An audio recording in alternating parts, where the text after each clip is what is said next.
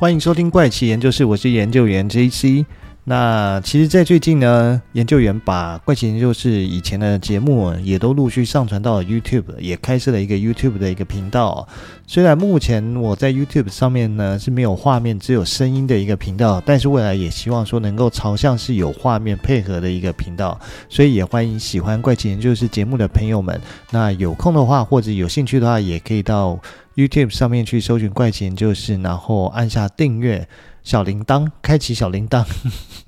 就可以收到最新一集的通知哦。不过目前在上面的集数还是比较旧的，但是慢慢的它会跟现在在 Podcast 的集数会慢慢的走向，最后会走向是一致同步发同步发行的一个时间哦。那在有兴趣的话，可以再去点阅收藏吧。那在上一集的节目中呢，其实有跟大家分享来自耶鲁大学的秘密社团骷髅会的一个背景啊。而且骷髅会事实上它到底做了什么事情？说实话，因为它太过神秘了，也没有什么具体的事实能够证明，只能说。非常多的美国政府高层里面都具备有骷髅会的背景，包括像是讲过曾经是数位总统嘛，还有数位大法官，还有数位还在世的大富豪们。他们都是有骷髅会的背景，甚至是在 CIA 创立之初啊，里面的高层全部都是有骷髅会背景的成员哦。那么这一集呢，就要跟大家继续来分享另外一个秘密的社团，那就是神秘组织光明会哦。其实讲到光明会，就有部分的人会说，光明会是不是已经在十六世纪末已经消失了？当时呢，就是由于他们的反宗教言论啊，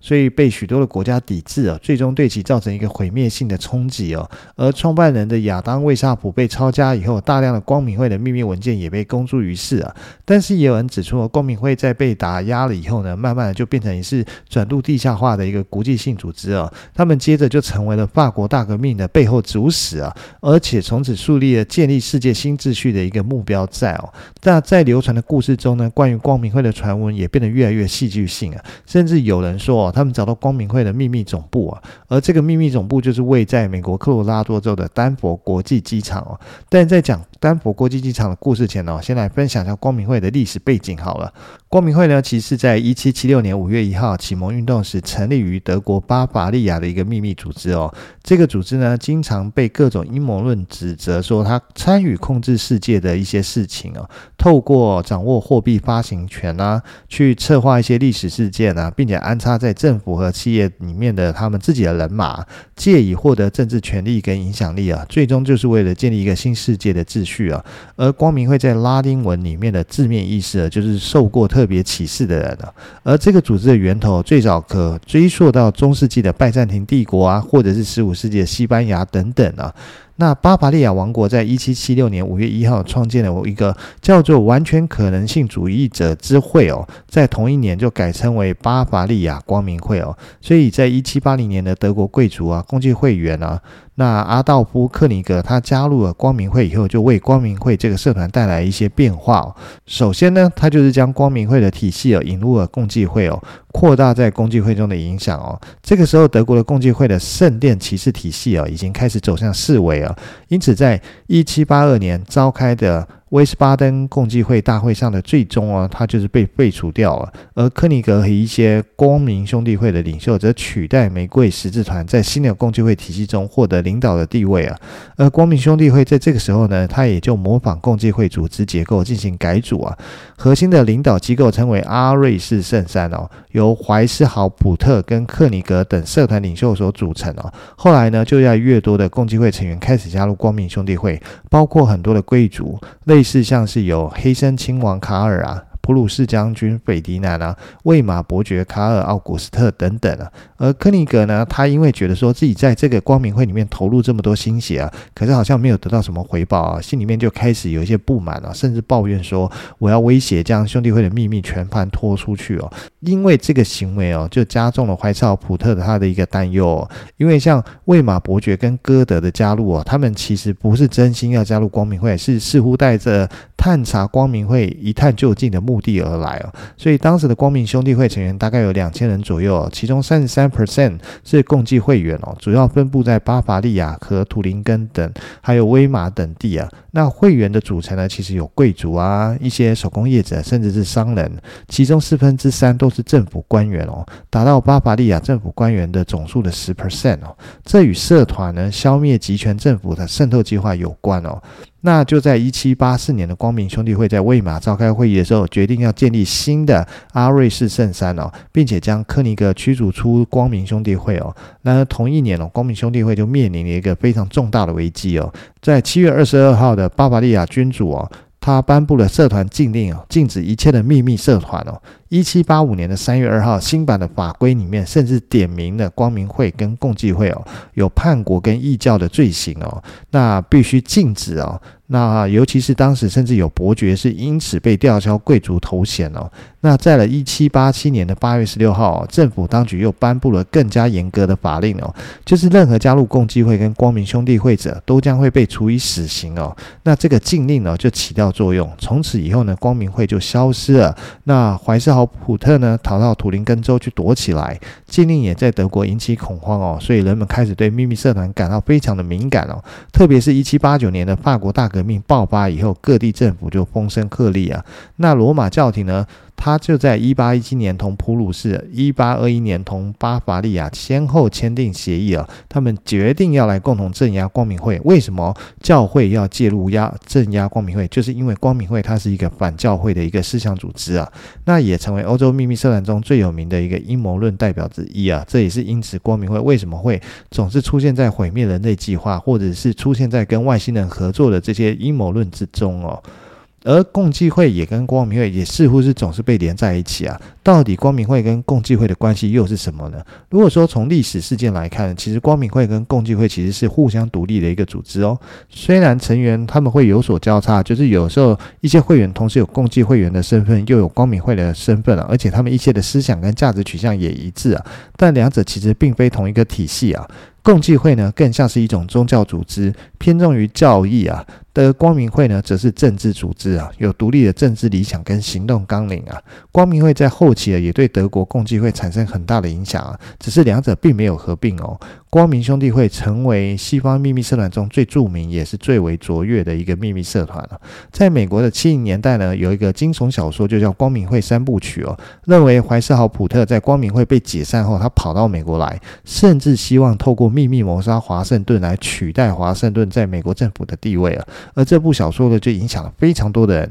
比如说，它就影响到美国的惊悚小说作家丹布朗的《天使与魔鬼》哦，他的德文翻译就叫做《光明会》啊，他这本书里面其实就是描述光明会与梵蒂冈教廷的生死格斗啊，那。这本书其实后来也被拍成电影嘛，所以其实如果有看过电影的朋友们，你大概就知道他是在演一些什么样的一个内容。而共济会呢，则是被认为是光明会幕后的主使啊，甚至提示说光明会呢是为一些想要征服人类的邪恶外星人所工作的哦。那这些理论呢，当然都认为光明会操作着当今欧美政府的金融、政治、军事，甚至是娱乐领域哦，并且有一个人类消灭计划，想要建立一个世界统一政府啊，达到完全统治世界的目的啊，那也就是新世界秩序这件事情。那有些学者指出哦，光明会是一个极其危险、邪恶的秘密组织哦，主导新世界秩序哦。例如说，美国企业家帕特·罗伯逊哦，在一九九一年写的畅销书《新世界秩序》中的第一百七十七页就写到，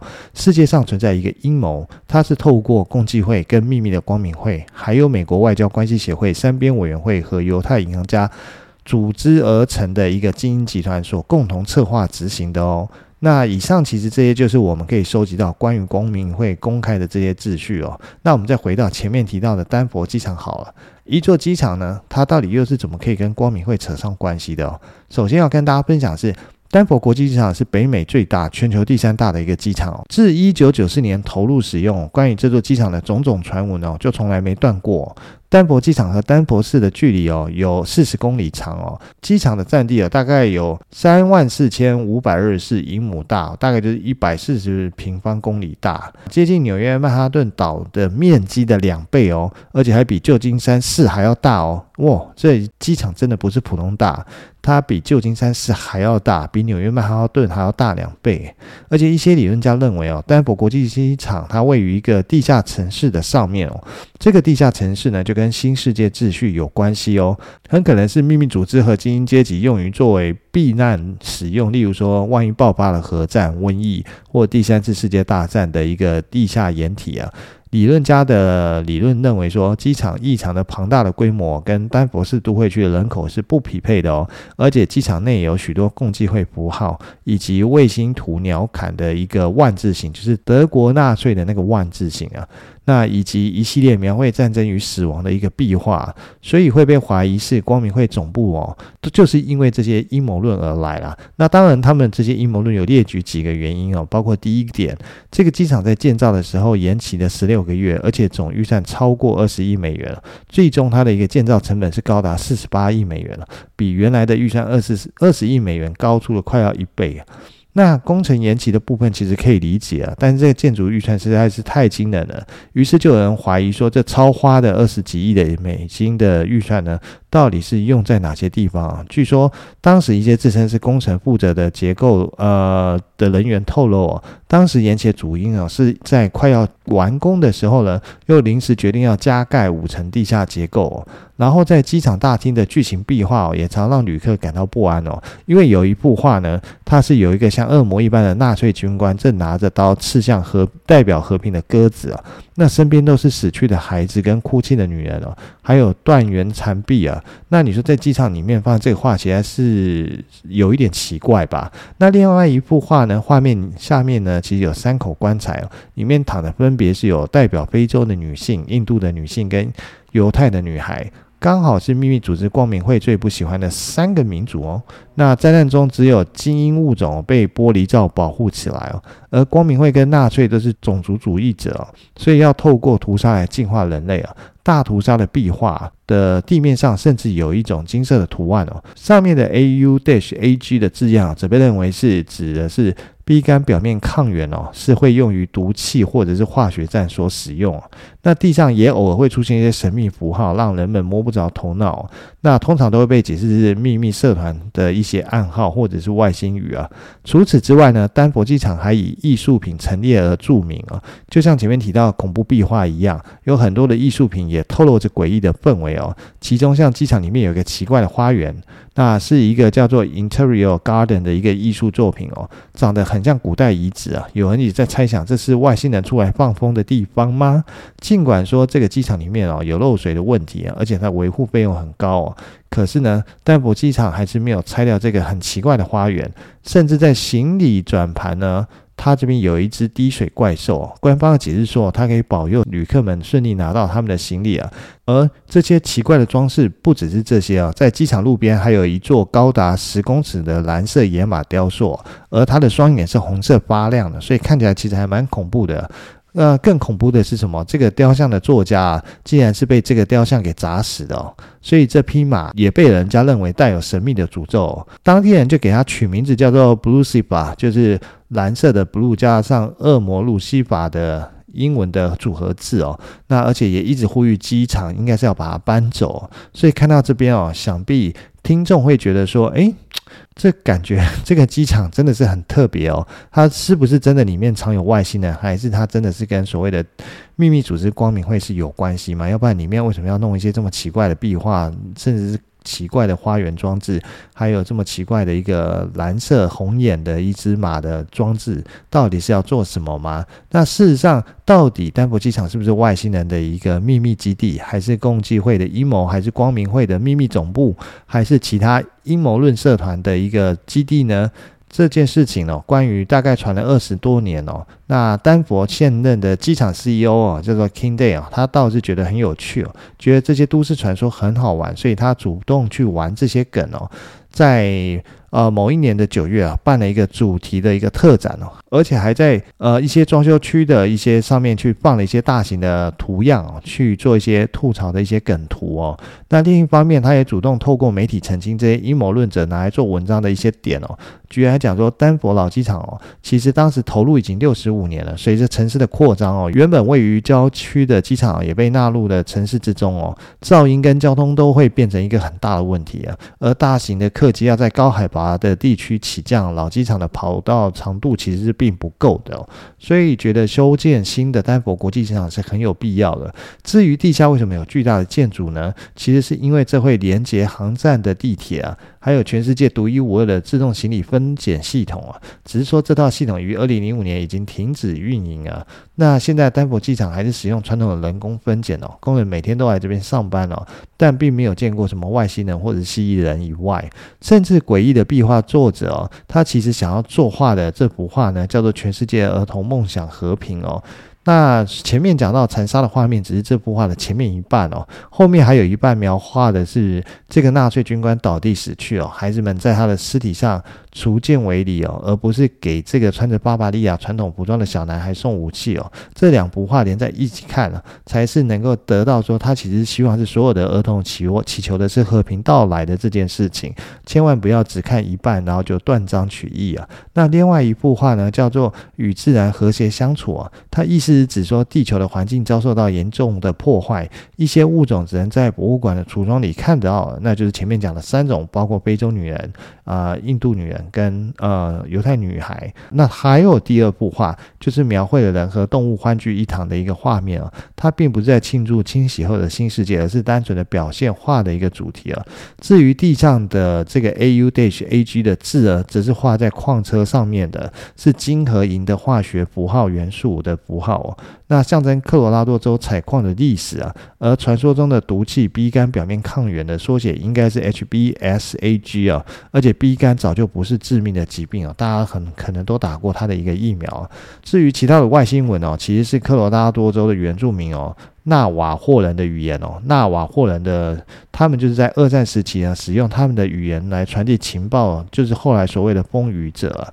那至于为什么机场会有共济会的一些标示呢？那其实是因为共济会只是一个普通的民间组织哦，各地分会的建筑中都有捐赠类似的石碑哦，在美国也是很常见的事情啊。所以呢，他们这个机场出现这个石碑，其实也不觉得奇怪啊。所以呢，其实讲到这里啊，看起来就把长期以来的大家疑惑都给解开了。所以事实上呢，它根本不是一个什么。共济会或者是光明会的一个秘密总部存在嘛，它也不是一个为外星人所准备的一个呃地下结构掩护体存在，而只是一些大家捕风捉影描绘出来的一些阴谋论啦，所以其实还是蛮有趣的。那